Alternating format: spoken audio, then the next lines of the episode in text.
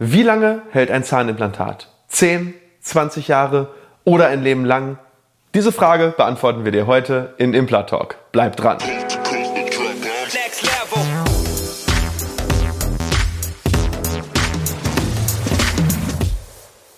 Hallo liebe Community, mein Name ist Dr. Stefan Helker und ich heiße euch herzlich willkommen bei der Audioversion unseres erfolgreichen YouTube-Formates Implatalk. Sollten dir die visuellen Einblendungen an der einen oder anderen Stelle fehlen, komm gerne nochmal auf unseren YouTube-Kanal und schau dir das passende Video an. Und jetzt viel Spaß mit dem Podcast.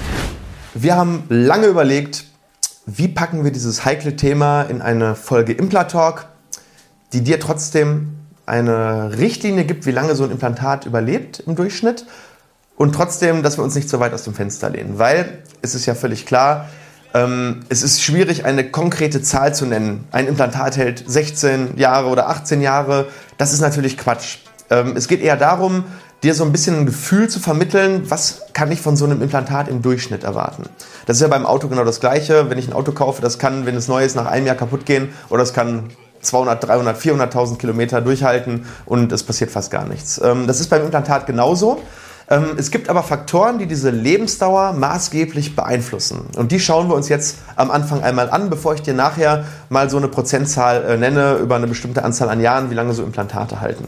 Erster Faktor ganz klar ist deine persönliche Mundhygiene, deine persönliche Prophylaxe. Wie oft gehst du zu deinem Zahnarzt? Wie oft lässt du es reinigen? und wie oft lässt du es nachprüfen, ob da nicht vielleicht irgendwas im Argen ist, weil häufig, wenn irgendwas in die falsche Richtung geht, kann man, wenn man das früh erkennt, gegensteuern. Zweiter Faktor, ähm, und das ist der wichtigste Einzelfaktor im Bereich ähm, negative Beeinflussung, ist natürlich das Rauchen. Dazu haben wir auch eine eigene Implantalk-Folge schon online, ähm, Implantate bei äh, Risikofaktoren und Rauchern. Schau dir die äh, an, wenn das dich betrifft. Das, da gebe ich dir ganz, ganz detaillierte Infos zu dem Thema. Aber ähm, im Prinzip erstmal ähm, Essenz für heute in dieser Folge ist, Rauchen ist negativ für die Überlebensrate eines Implantates. Das gleiche gilt für Diabetes und Parodontose. Das kannst du natürlich leider nicht so einfach beeinflussen. Du kannst aber, wenn du eine Parodontose oder eine Diabetes hast, den Diabetes korrekt einstellen. Dadurch ist im Prinzip dieses Risiko deutlich vermindert. Und bei einer Parodontose, dass du regelmäßig in die Prophylaxe gehst. Auch da ist dann das Risiko deutlich vermindert und äh, unterscheidet sich dann im Endeffekt nicht mehr so stark von einem gesunden.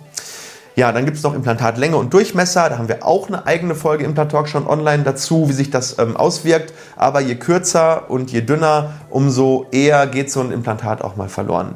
Und dann gibt es noch den Faktor Knochenaufbau. Wenn ich einen Knochenaufbau machen muss, je größer der wird, je komplexer die Behandlungsmethode ist, umso eher haben wir am Anfang auch mal Knochenabbau oder Infektionen und dementsprechend auch leicht erhöhte Verlustraten, wobei sich das wirklich in Grenzen hält. Und der letzte und auch einer der wichtigsten Punkte ist einfach die Expertise deines Implantologen bzw. Zahnarztes.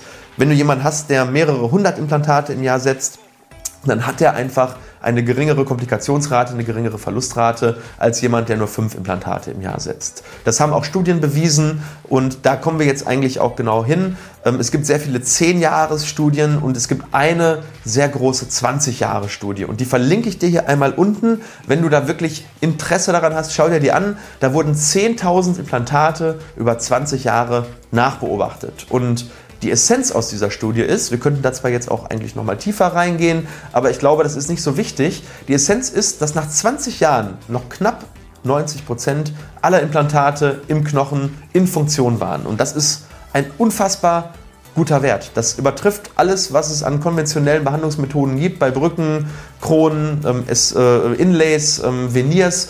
Das ist wirklich ein, ein, ganz, ganz toller Wert. Ja, 20 Jahre, 90 Prozent. Ähm, das ist natürlich nur ein Durchschnittswert ähm, und es geht hier hauptsächlich auch um gesunde Patienten, die auch äh, äh, compliant waren. Aber wenn du dir so ein Implantat überlegst zu machen, dann solltest du dementsprechend natürlich auch äh, gucken, dass du das pflegst und ähm, auch regelmäßig in die Prophylaxe kommst.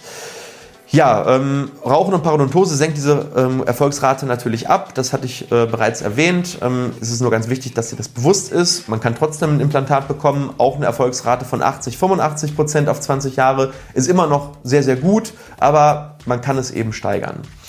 Ja, Fazit.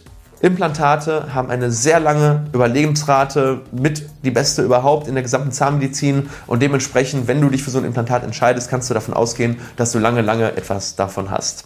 Ich hoffe, ich konnte dir so die Frage beantworten, wie lange so ein Implantat hält. Wenn ja, dann gib mir äh, doch ein Gefällt mir oder noch schöner ein Abo. Das hilft unserem Kanal und hilft unserer Vision, Deutschland fit for Implantology zu machen. Und ich freue mich, dich in der nächsten Folge wiederzusehen und sage ciao, bis bald, euer Doc Helker.